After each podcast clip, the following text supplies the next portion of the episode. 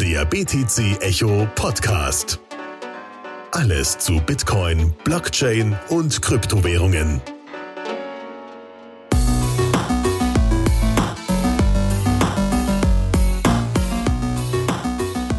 Hallo und herzlich willkommen zum BTC Echo Podcast. Diesmal nur in Anführungsstrichen mit mir, Philipp. Alex, der ist äh, heute nicht dabei, aber ich habe dafür einen sehr interessanten Gast, nämlich Marc Friedrich, den ich denke, die meisten von euch von verschiedenen Büchern, wie zum Beispiel dem jüngsten von ihm, der größte Crash aller Zeiten, Wirtschaft, Politik, Gesellschaft, wie sie jetzt noch ihr Geld schützen können, kennen werden. Hallo Marc, schön, dass du hier bist. Hallo Philipp, danke für die Einladung. Ja, ähm, ja, ich meine, ein Thema, was uns jetzt natürlich aktuell alle bewegt, gerade heute, wo auch die Bundesregierung ja bekannt geben will, wie sie, äh, ja, was für weitere Strategien, ähm, wie, wie man ja die, die Krise mit weiteren Strategien meistern will, bietet sich, denke ich, als Eingangsfrage ein bisschen an. Was bedeutet denn für dich, für dein sonstiges Leben, neben deiner Autorenschaft bist du ja auch Honorarberater. Ähm, was bedeutet da die Corona-Krise? Ähm, ja, die Corona-Krise, das ist äh, natürlich äh, spannend. Wir erleben gerade Live-Geschichte und das, äh, das Coronavirus hat die Finanzmärkte kräftig durchgeschüttelt, hat auch die Finanzmarktblasen erstmal platzen lassen. Ob es jetzt der finale Kollaps sein wird, wie ich ihn prognostiziert habe, das wird sich in den nächsten Wochen herausstellen. Ich denke mal, wir haben noch ein bisschen Zeit, um zu sehen, wenn das Virus eingedämmt wird, wenn die Volkswirtschaften wieder aufgeschlossen werden, wenn sich das Ganze beruhigen sollte und auch die immense Liquidität der Notenbanken sich verfangen sollte, dann könnten wir noch mit einem blauen Auge davon kommen. Aber, also weil, wie gesagt, das Coronavirus war lediglich ähm, der, der Auslöser und nicht der Grund für die für die Finanzmarktblasen beziehungsweise für den Crash, den wir jetzt gesehen haben, weil die Ungleichgewichte sind ja, liegen ja viel, viel tiefer, wie ich ja auch im Buch aufgezeigt habe. Durch die ähm, Liquidität der Notenbanken in den letzten Jahrzehnten haben sich ja unglaubliche, gigantische Finanzmarktblasen aufgebläht an, an den Finanzmärkten, aber natürlich auch in den Immobilienmärkten. Das sehen wir auch in Deutschland, da kann sich ja kein normal oder Gutverdiener noch irgendwie eine adäquate Wohnung im Großraum Stuttgart, Hamburg oder auch München leisten. Da ist alles außer Rand und Band.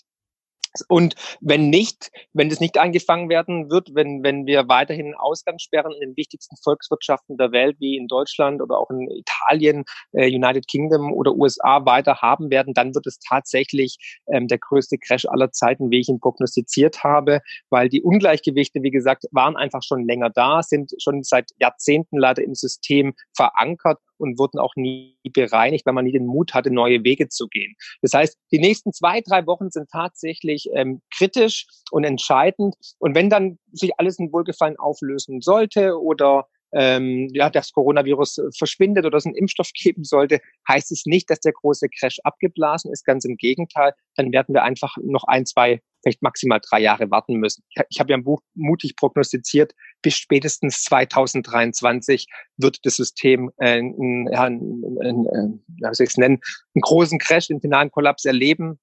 Und ja, das Einzige, was halt noch passiert, ist eine Art Insolvenzverschleppung der Notenbanken, die halt versuchen, das System nochmal zu, zu stützen. Ja, ich finde, du hast da einen wichtigen Punkt angesprochen schon mit dem, wenn dieser globale Lockdown, diese globale Quarantäne, ähm, die wir erleben, wenn es so weitergeht, dass dann wirklich die, es zu einem so großen Crash kommt. Ich meine, das ich finde, manchmal geht es mir zumindest so, dass ich als jemand, für den es keinen Unterschied macht, ob ich zu Hause arbeite oder nicht. Ich meine, ich arbeite in beiden Fällen am Computer. Das Einzige, was hier ein mhm. Unterschied ist, ist, dass das Netz ähm, auf Arbeit deutlich besser ist und manchmal das Equipment halt ähm, sofort mitspielt. Ähm, ist, äh, ist halt, es gibt so viele Berufe, die nicht diesen, dieses Privileg haben. Die werden alle leiden. Und dann kommt ja noch das zu, äh, dazu, dass natürlich diese, die ganzen Lieferketten ist dann auch irgendwann die Frage, ob das dann überhaupt, äh, ob, ob das überhaupt alles überleben kann. Ja, also in mhm. der Hinsicht, dass, äh, ich denke, ich stimme dir schon zu, also Corona ist sicherlich kein Auslöser für das, was jetzt passiert. Da war schon vorher so viel Marode, aber es ist, kann jetzt so ein, so ein, so ein Tipping Point sozusagen sein. Genau. Genau, der, genau, genau. Weil wir sehen einfach, dass unser Finanzsystem, ich kurz unterbrechen darf, ja. wir sehen einfach, dass unser Finanzsystem und vor allem auch die äh, Notenbankpolitik ähm, nur dafür gebaut sind, für ein in sich perfekt ineinander greifendes, ähm, gesundes Klima. Sobald, es ist nicht krisenresistent, sobald ähm, es praktisch auf eine Krise trifft, sieht man, wie fragil es ist. Und jetzt haben wir halt weltweit eine einmalige Situation. Wir haben einen Angebotsschock, wir haben einen Nachfrageschock und wir haben Produktions- und Lieferketten Lieferketten, die in der globalisierten Welt auf einmal in Stocken geraten und vielleicht sogar unterbrochen werden. Und das ist, wie gesagt, das gab es noch nie, das ist absolutes Neuland und es kann natürlich das ganze System zum Einsturz bringen. Das dürfen wir nicht vergessen. Also momentan hängt das Ganze an einem seidenen Faden. Und die Ungleichgewichte, die Fragilität des Systems werden offenbar. Wir sehen, dass die Globalisierung doch nicht so gut war. Also dieses, diese Geschichte, die wir gerade erleben, die wird auf jeden Fall unsere Art zu produzieren, zu denken, einzukaufen, zu arbeiten, zu reisen, komplett ändern. Also wir werden in einer Welt aufwachen, die wird nicht mehr die alte sein. Das muss uns jetzt schon bewusst sein. Das hat dieses unsichtbare Virus jetzt schon erreicht, dass wir wirklich eine Zeitenwende erleben, einen Paradigmenwechsel. Ich könnte auch sagen, es könnte durchaus das Ende der Globalisierung sein. Das hatte ich auch in einem Artikel geschrieben. Davon gehe ich jetzt auch mal aus, weil natürlich die äh, Volkswirtschaften sich nicht mehr in so eine große Abhängigkeit begeben wollen mit China zum Beispiel als die Werkbank der Welt, weil wir jetzt sehen, wenn man halt von einem Lieferanten oder Zulieferer abhängig ist, was dann passiert passiert, wenn diese ähm, Lieferketten einfach mal durchbrochen oder, oder gestört sind. Ja. Ja, das, äh, das ist schon insgesamt ganz interessant. Aber äh, also, was für mich dann so die Sorge ist, was siehst du, was wäre für dich eine Alternative? Also, was könnte, was wäre deiner Meinung nach, wenn man so will, jetzt ein, könnte, könnten überhaupt die Notenbanken im Augenblick einen richtigen Schritt machen? Also äh, damit meine ich jetzt nicht weiter Geld drucken und irgendwie ähm, darauf hoffen, dass die Wirtschaft weiter vorangeht, um, um das äh, Lange Rede, kurzer Sinn. Ist irgendwie, ist, ist die Welt zu retten?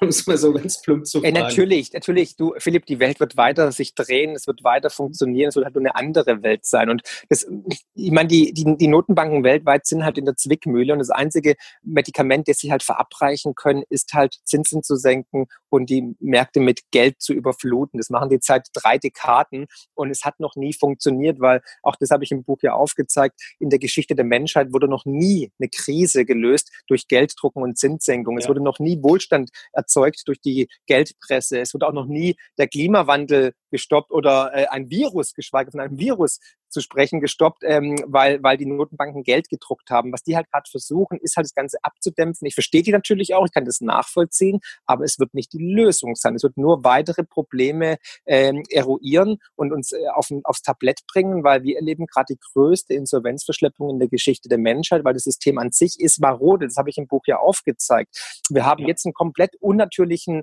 äh, Geschäftszyklus. Normalerweise ist es so, im Konjunkturzyklus hast du nach vier, fünf, sechs Jahren mal so eine Konsolidierungsphase, wo das System durchatmet. Das ist wie in der Natur mit, der, mit, mit den Jahreszeiten. Ne? Also im Herbst, im Winter streift Natur ihr, ihr grünes Laub, ihr grünes Kleid ab, um dann mal wieder Kraft zu sammeln, um dann im Frühling zu explodieren. Und das macht auch einen Geschäftszyklus. Und nach einer Boomphase kommt irgendwann die Konsolidierung und dann auch ein kleiner Einbruch. Das wird dann Rezession genannt. Und diese Rezession hat man nicht mehr zugelassen seit 2008. Warum? Weil alle Notenbanken weltweit, egal ob Bern, äh, Tokio oder auch ähm, Frankfurt, wussten, wenn wir eine zweite schwere Rezession wie 2008 haben, dann wird das ganze Finanzsystem zusammenbrechen, weil einfach die Zombie-Unternehmen gigantisch gewachsen sind durch das billige Geld, weil die Banken immer noch Leichen im Keller haben, weil die Notenbanken die Zinsen immer noch auf dem historischen Tief hatten und weil einfach ja. das Ganze sehr, sehr fragil ist. Und deswegen hat man immer nur ein Medikament verabreicht, nämlich nochmal Geld zu drucken. Sobald irgendwo im Horizont Probleme auftauchen, eine Rezession gedroht hat, gab es Zinssenkungen und gab es noch weitere Liquidität. Und jetzt sehen wir ja, was jetzt, wo wir momentan sind, im absoluten Endspiel dieses Fiat-Geldsystems, dieses, ähm, dieses Notenbank-Experiments, nämlich ähm, die FED, die amerikanische Notenbank, hat die Bazooka rausgeholt und sagt einfach so ganz rigoros, wir kaufen einfach alles auf und zwar unlimitiert. Ja, Das ist also der erste Offenbarungseid, aber auch die EZB, aber auch die Bank of Japan und irgendwann wird auch das kommen, was ich schon lange prognostiziert habe, nämlich, dass die Notenbanken direkt Aktien kaufen werden, ETFs kaufen werden, wie in Japan, wie in der Schweiz und natürlich auch, dass sie die Staaten direkt finanzieren, was ja eigentlich de facto verboten ist. Den ersten Schritt hat jetzt die Bank of England getan die gesagt hat, hey, wir, wir finanzieren den Staatshaushalt direkt. Und das werden wir auch in Europa erleben, da kommen die gar nicht mehr drum rum. Irgendwann werden die Notenbanken alles kaufen. Dann haben wir die Planwirtschaft der Notenbanken, dann gehört der ganze DAX und Dow Jones halt der FED, der EZB und der Bank of Japan. Und dann sind wir eigentlich in der, in der planwirtschaftlichen, äh, kommunistischen Finanzdiktatur, würde ich jetzt mal sagen. ja. Und es wird auch nicht funktionieren. Es geht nur noch um eine Art Insolvenzverschleppung, sich teuer Zeit zu erkaufen, aber die Gefahren, die Unwucht des Systems werden dadurch natürlich nur potenziert und irgendwann wird es über uns hereinbrechen. Und da kann ich nur noch mal sagen, das Coronavirus hat das Ganze halt lediglich noch mal ein bisschen beschleunigt und die Ungleichgewichte heraufbefördert und uns bewiesen, wie fragil das System ist. Und jetzt wird es natürlich unglaublich spannend, was jetzt passieren wird. Wir erleben gerade Live-Geschichte, das ist toll, ja, aber natürlich mit enormen Kollateralschäden, die einhergehen mit dieser verzweifelten Politik der Notenbanken, aber auch der Regierungen, dass jetzt so viel Geld rausgehauen wird wie noch nie, mehr wie 2008 während der größten Finanzkrise, die Menschheit jemals gesehen hat. Das heißt, diesmal wird es auf jeden Fall getoppt. Und wir werden einfach nicht nur äh, monetär wirtschaftlichen Schaden erleiden, sondern auch gesellschaftlich. Ich meine, jetzt schon ist, muss jedem klar sein, dass viele tausend Menschen da draußen traumatisiert sind, aber auch Millionen Menschen ihren Job verloren haben, ja, innerhalb von wenigen Wochen. Der Aufschwung an den US-Arbeitsmärkten in den letzten 15 Jahren wurde ausgelöscht. Da haben 22 Millionen Menschen haben Arbeit gefunden unter Trump und Obama.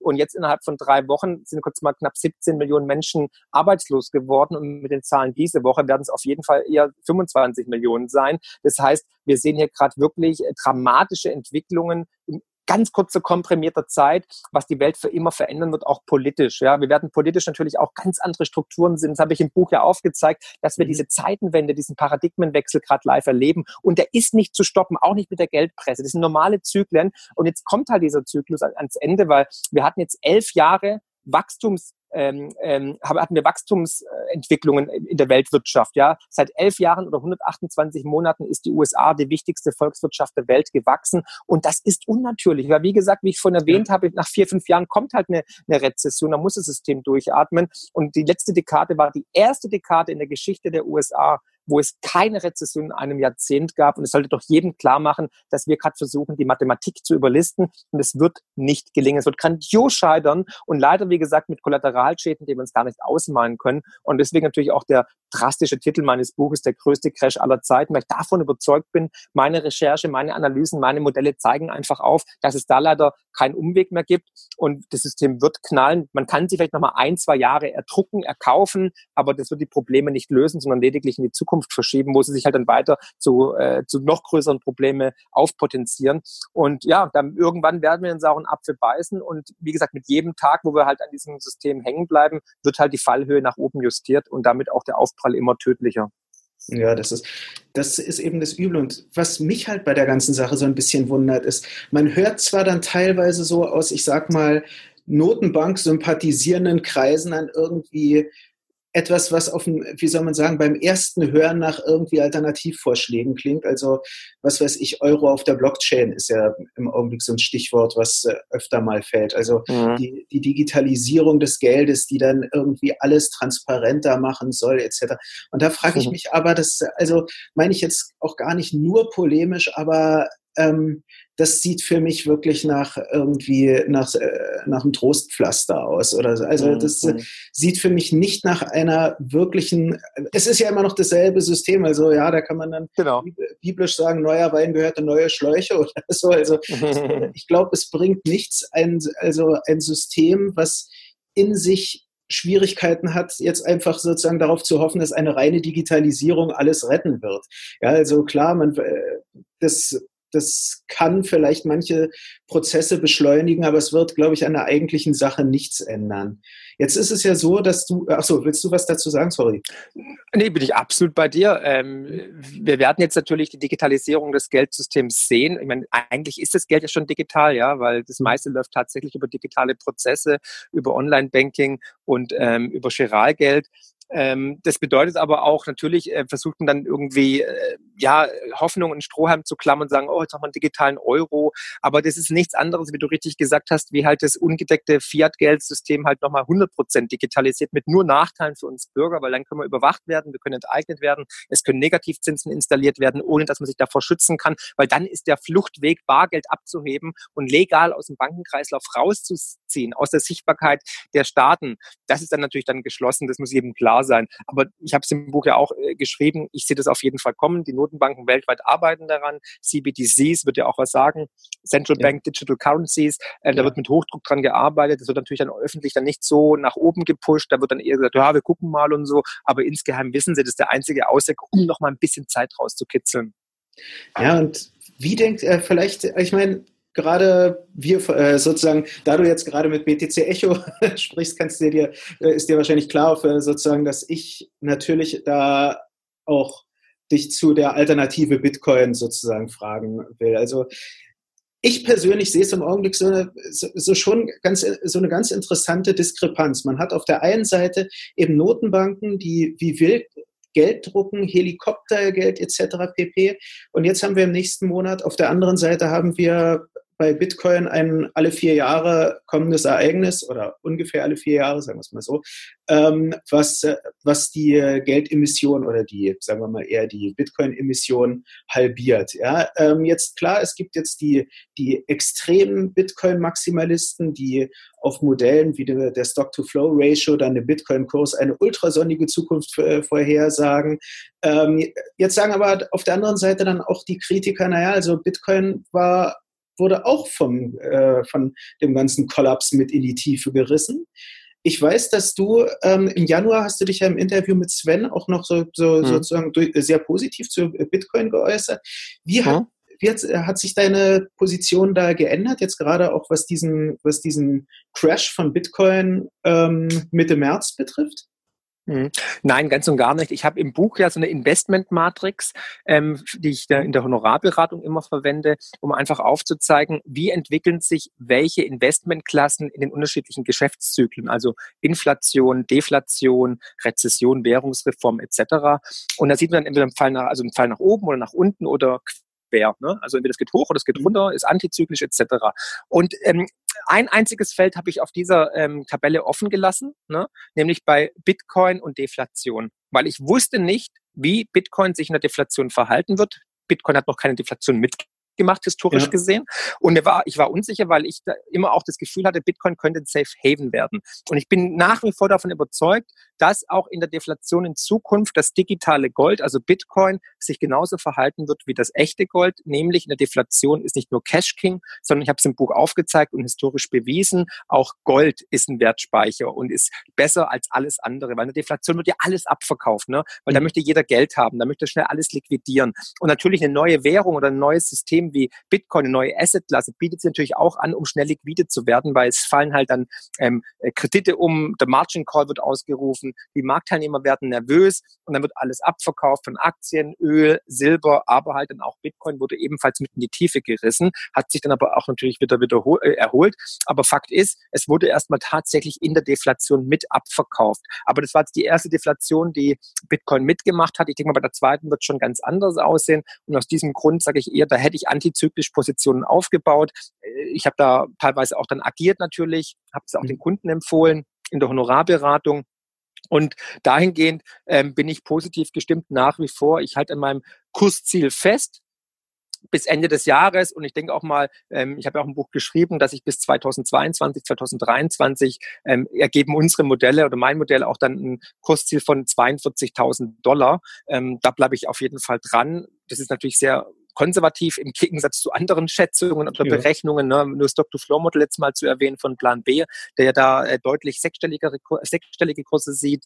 Aber das wird sich zeigen, ich die Wahrheit wird irgendwo in der Mitte liegen. Aber Bitcoin ist natürlich ein Safe Haven, ein Wertspeicher, ähm, den es gibt, um sein Vermögen in Zukunft zu schützen, wenn dieses ganze System uns um die, um die Ohren fliegt, wenn das Papiergeldsystem kollabiert und da tun ja die Notenbanken gerade alles dafür, dass das beschleunigt wird. Und dahingehend empfehle ich ja auch im Buch, da habe ich ein ganzes Kapitel geschrieben ähm, mit, mit meinem Mitarbeiter Florian Kössler, als auch zum ersten Mal von Plan B das Dr. Flow Model ins Deutsche übersetzt und auf Papierform gebracht, worüber ich sehr glücklich und dankbar bin und den super. Leuten zu zeigen, dass Bitcoin wirklich äh, ein Asset ist, das man betrachten sollte. Und ich habe auch geschrieben, jeder sollte 50, also 50 Euro oder ein, zwei Prozent seines Gesamtportfolios in Bitcoin investieren als eine Art Lotterielos, als eine Art Gegengewicht, weil es halt das erste digitale, mathematisch begrenzte Asset ist, ähm, was äh, nicht manipulierbar ist, was ähm, dezentral ist, was nicht in der Obhut von äh, Politikern oder Notenbankern ist. Und ähm, man sollte es als eine Art ja, äh, Lottoschein sehen. Und wenn es gut geht,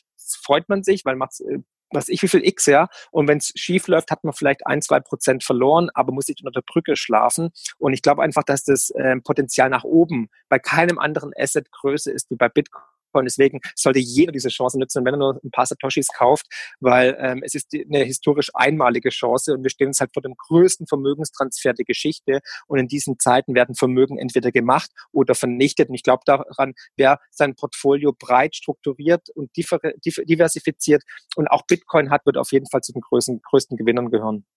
Das ist, denke ich, für viele unserer Zuhörer schon mal sehr schön zu hören, weil ich vermute mal, dass viele von euch, die ihr jetzt diesen Podcast mithört, dass ihr auch Bitcoin habt sozusagen. Und eigentlich da hast du auch schon mir eine Frage etwas aus, äh, sozusagen vorweggenommen, die ich jetzt nämlich stellen wollte. Ich meine, ähm, Honorarberatung ist ja häufig für Leute, die, ich sag mal, die durchaus schon Geld zum Investieren haben und äh, mhm. mal plump auszudrücken. Also da geht es ja auch häufiger um Dinge wie, was weiß ich, Immobilienkauf oder äh, und sowas mhm. alles. Ähm, wie ist es jetzt aber, was kann jetzt, viele unserer Zuhörer sind ja jetzt auch eher, ich sag mal zum Beispiel Studenten und so. Und für mich war immer so ein Punkt, wenn ich mit Studenten gesprochen habe, ähm, ich meine, klar, man hat jetzt da nicht gerade viel Geld zu, äh, zu, zu, zu investieren. Aber für mich persönlich war das damals, als ich die, mein erstes Geld in Bitcoin oder so gesteckt habe, war das halt für mich so auch einer der Gründe. So, ja klar, so irgendwie, wenn ich bei der Bank gelesen habe, ah ja, ein Depot können Sie ab 11.000 Euro oder sonst was eröffnen und ich auf mein Konto geguckt habe, damals frisch verheiratet noch und mir gedacht habe, ah ja, naja, es wird nichts. Da mhm. konnte ich wenigstens mal, ja klar, das war Geld, was im Zweifelsfall verloren geht.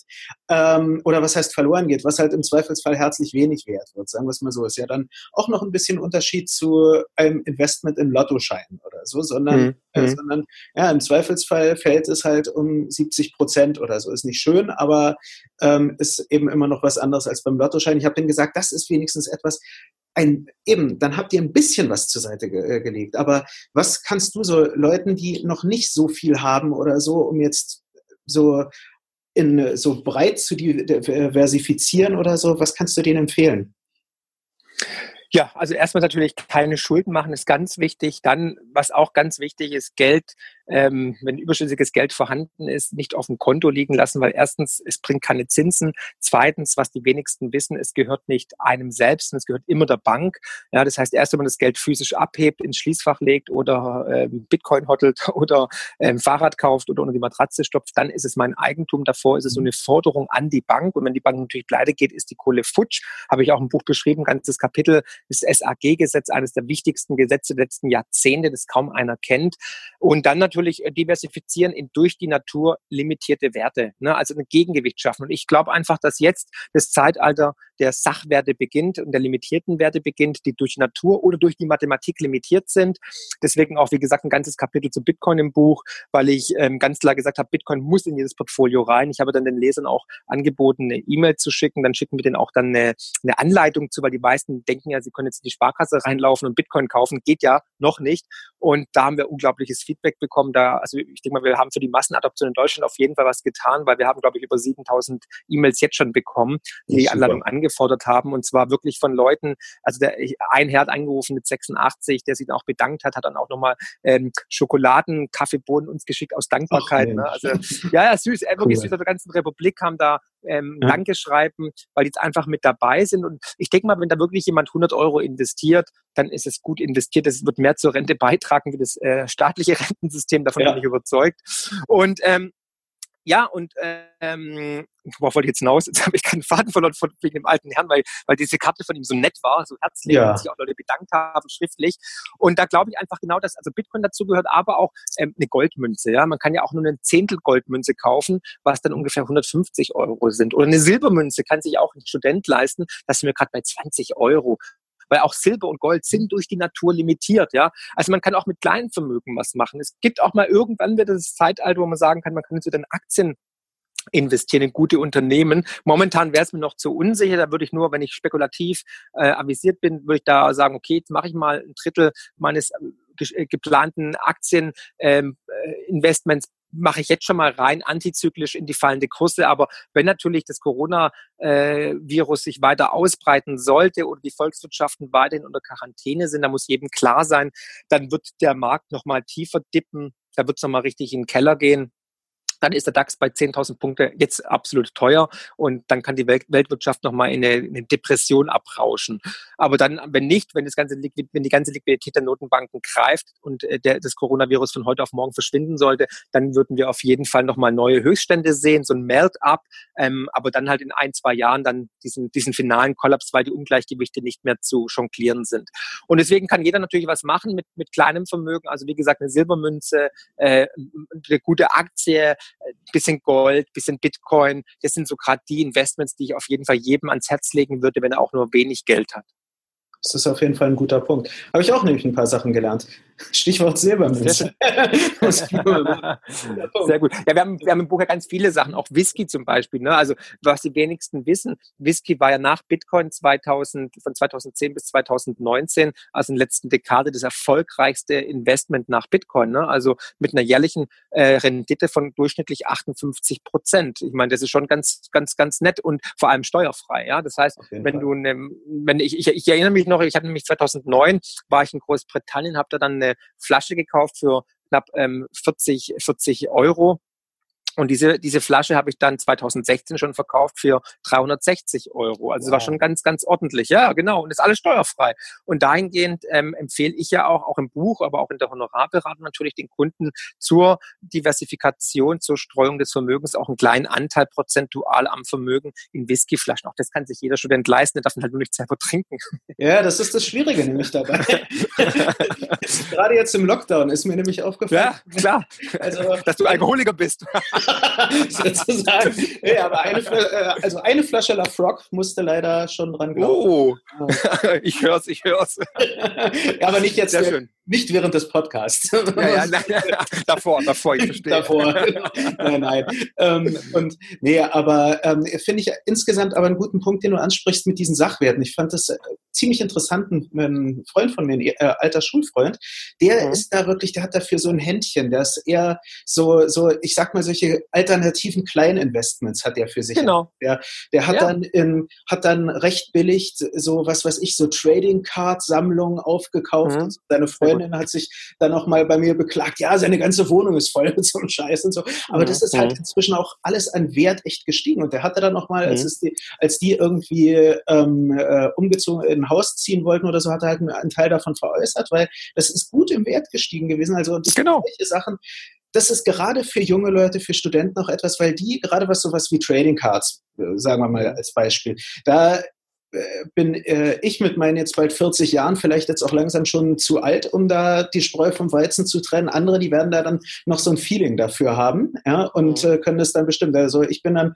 wahrscheinlich eher der Mensch, der bei Whisky da das voneinander unterscheiden kann. Ähm, und mhm. äh, also ich denke, das ist ein ziemlich guter Punkt. Ja. Absolut, du, also wir haben ja, wie gesagt, ich berate ja viele Menschen und wir bauen ja maßgeschneiderte und individuelle Strategien zur Vermögenssicherung und wir haben schon alles erlebt. Natürlich die klassischen exotischen ähm, Sammlungen, wie zum Beispiel Uhren, Oldtimer, äh, Porzellan, Teppiche, Schmuck und so weiter oder irgendwelche Handtaschen, Schuhe gibt's alles, ja. Also ich habe Kunden, die haben mehr irgendwelche abgefahrenen Sneakers im Portfolio, wie du und ich ein Leben lang tragen können, ja. Aber die sind halt wirklich viele Zehntausende Euro wert. Genauso habe ich Kunden, die in Lego investiert haben, was auch genial gestiegen ist. Und man muss sich halt auskennen. Ne? Also finde ich auch ein spannendes, lustiges, interessantes Investment, zu sagen, hey, ich investiere in limitierte Lego oder Playmobil ähm. Ja, früher gab es noch diese Überraschungseier, aber da muss man halt aufpassen, dass man halt auch den Exit schafft, also zum richtigen Zeitpunkt zu verkaufen, ja. weil zum Beispiel Überraschungseier kriegst du jetzt für ein Apfel und ein Ei. Früher wurden da Hunderte von D-Mark oder Euros bezahlt. Jetzt kriegst du beim Flohmarkt äh, Kiloware, weil es halt keiner mehr sammelt. Weil wenn der Markt wegbricht, dann geht es relativ schnell. So ist es auch bei Uhren und so weiter. Aber ich würde einfach sagen, investiert immer in Sachen, die eure Freunde, Bekannte nicht haben. Und wenn ihr mal in eurem Bekanntenkreis rumfragt und ihr merkt einfach Gold, Fehlanzeige, Silber, Fehlanzeige, Diamanten, Bitcoin, äh, Whisky, Fehlanzeige, dann investiert, weil ich bin Antizykliker. Ich investiere als Querdenker immer antizyklisch in Investments, die die breite Masse noch nicht entdeckt hat, aber am Entdecken ist. Und irgendwann, wenn mit der nächsten Krise, werden Menschen nach Alternativen suchen, dann werden sie merken, okay, scheiße, die ganzen Papierwerte, die ich habe, diese ganzen Versprechungen von Versicherungen, aber auch von Renten und Staaten, die sind eigentlich nicht das Papierwert, auf dem sie geschrieben sind. Und ich habe es im Buch ganz drastisch so genannt, dass die Papierwerte von heute sind das Altpapier von morgen sorgen. Und dann möchtest du natürlich limitierte Werte haben. Ne? Und ob es dann eine Whiskyflasche ist, ja, die limitiert ist auf 500 Flaschen oder eine Uhr, die es nur 200 Mal gibt oder halt ein Bitcoin oder ein, eine Goldmünze, ist völlig allerlei. Du brauchst dann einfach Vermögensspeicher außerhalb des Bankenkreislaufs, die limitiert sind, die, eine, die ein Gegengewicht sind gegen den Wahnsinn der Notenbanken und der Politik. Das, äh, ja, das stimmt äh, zu.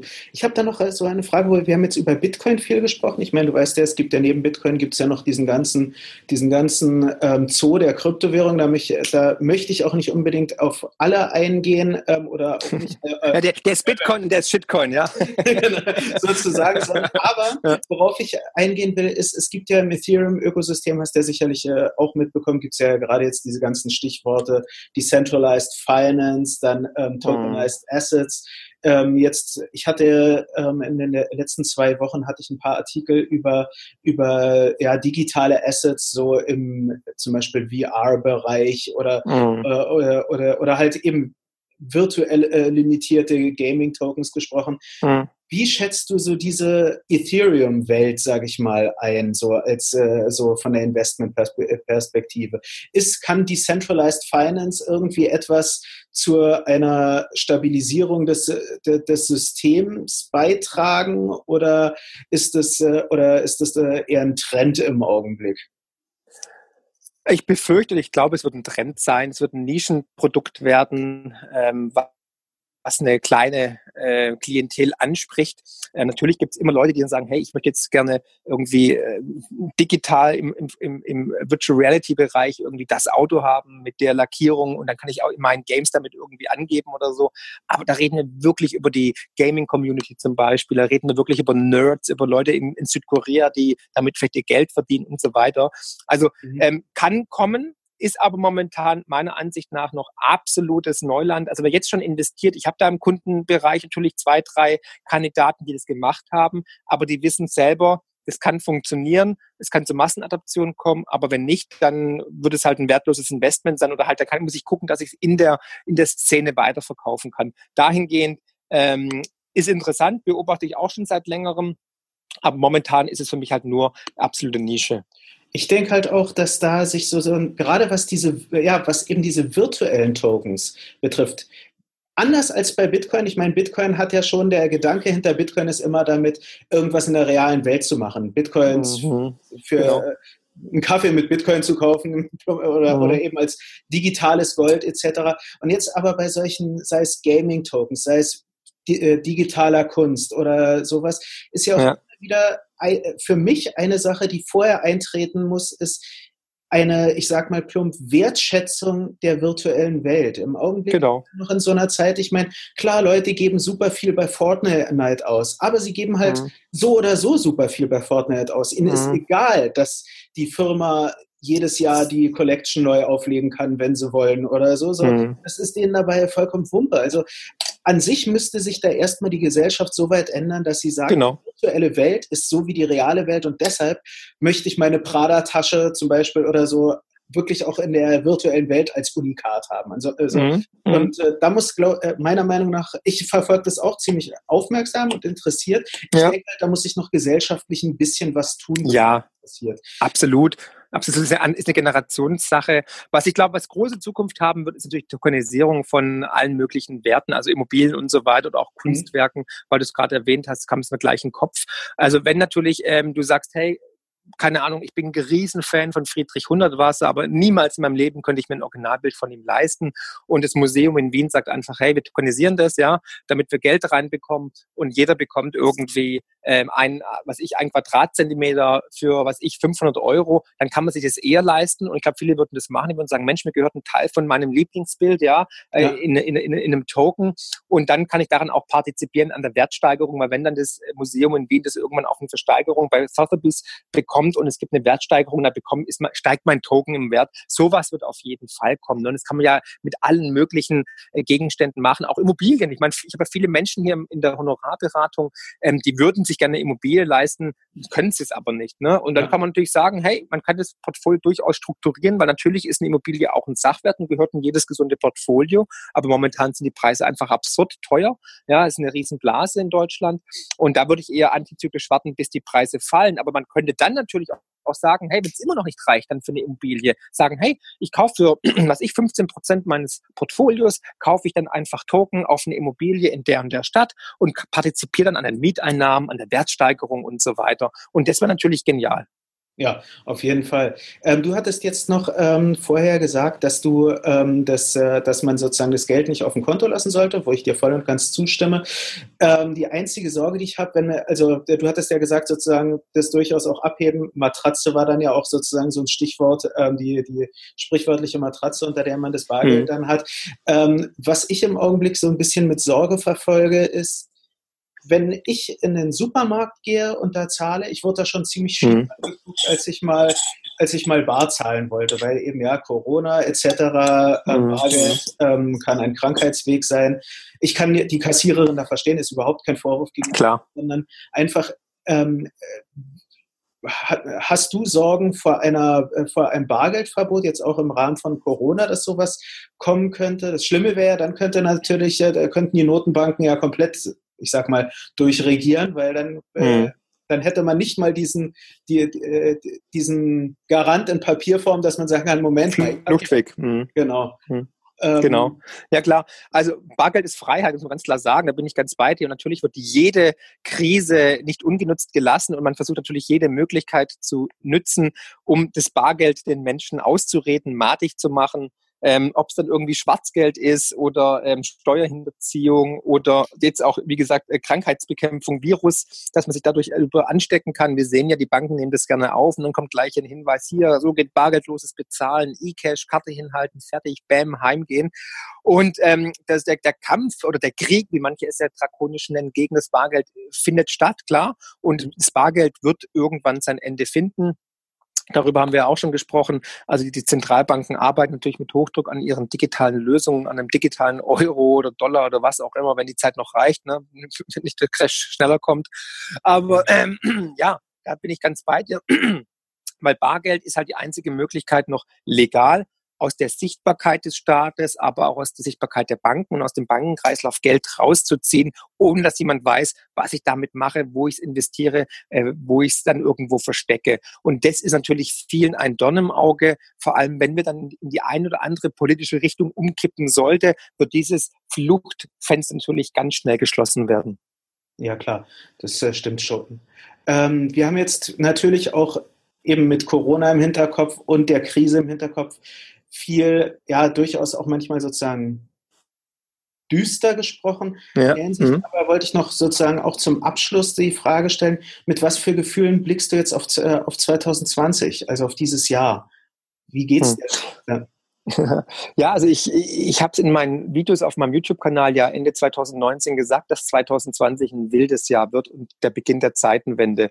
Ich meine, hey, oh mein Gott, wie lag ich da richtig? Aber das, das Coronavirus hat natürlich ich auch nicht gesehen. Aber mir war klar, es wird was passieren, weil lange wird dieser Laden nicht mehr zusammenhalten. Und ich bin eher davon ausgegangen, dass halt ähm, die Finanzstrukturen langsam Risse bekommen und in sich kollabieren werden, dass Banken umkippen, dass Zombie-Unternehmen umkippen. Und das Ganze wurde jetzt halt praktisch ein bisschen ja, auf die Überholspur vom Coronavirus ähm, beschleunigt. Ähm, ich glaube, 2020 ist ein großer Wendepunkt. Die Welt wird nicht die gleiche sein, in der wir in Zukunft leben werden wie in der Vergangenheit. Also werden anders äh, kommunizieren, konsumieren, reisen, bezahlen etc.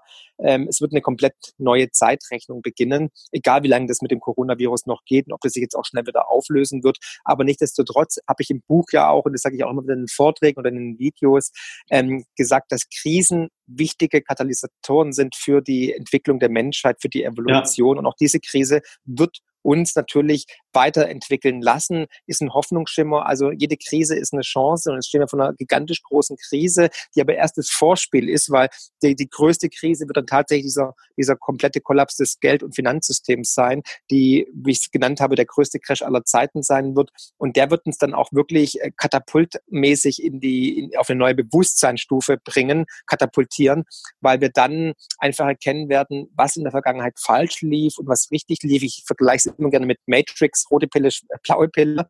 Ähm, und dann werden wir einfach die, die Ungerechtigkeit, die, ähm, ja, das unmenschliche, undemokratische, perverse Finanzsystem ad acta legen und neue Wege gehen. Und da ist Bitcoin zum Beispiel für mich auch ein wirklich ein Geschenk des Himmels, weil Bitcoin einfach das erste demokratische, nicht manipulierbare äh, digitale ähm, Asset ist, was den Menschen tatsächlich was bringen kann und wo praktisch wir von Anfang an mit dabei sein können. Nicht so wie beim jetzigen Geldsystem, wo praktisch erst die Notenbank Geld verdient durch die Geldschöpfung und dann die Banken und erst wir ganz unten am, am Tropf hängen und abhängig sind von den ganzen Big Playern und die ihre Privilegien pflegen. Und die werden natürlich diesen Kampf nicht freiwillig ad acta legen und ihre Privilegien aufgeben, sondern das wird einhergehen mit diesem Crash. Und wir werden diese neue Zeiten, Zeitenwende tatsächlich erleben. Und ähm, da bin ich absolut positiv gestimmt. Es gibt erstmal eine Erstverschlimmerung, aber das ist ja, wie gesagt, wie bei einem Genesungsprozess. Wenn du krank bist, die Genesung geht einher mit Schmerzen, aber danach geht es dann auch wieder besser.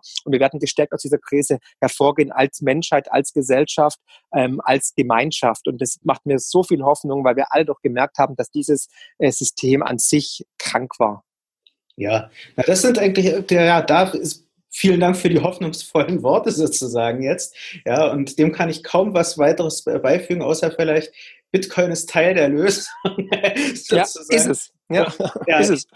Ich danke dir auf jeden Fall herzlich für das Gespräch.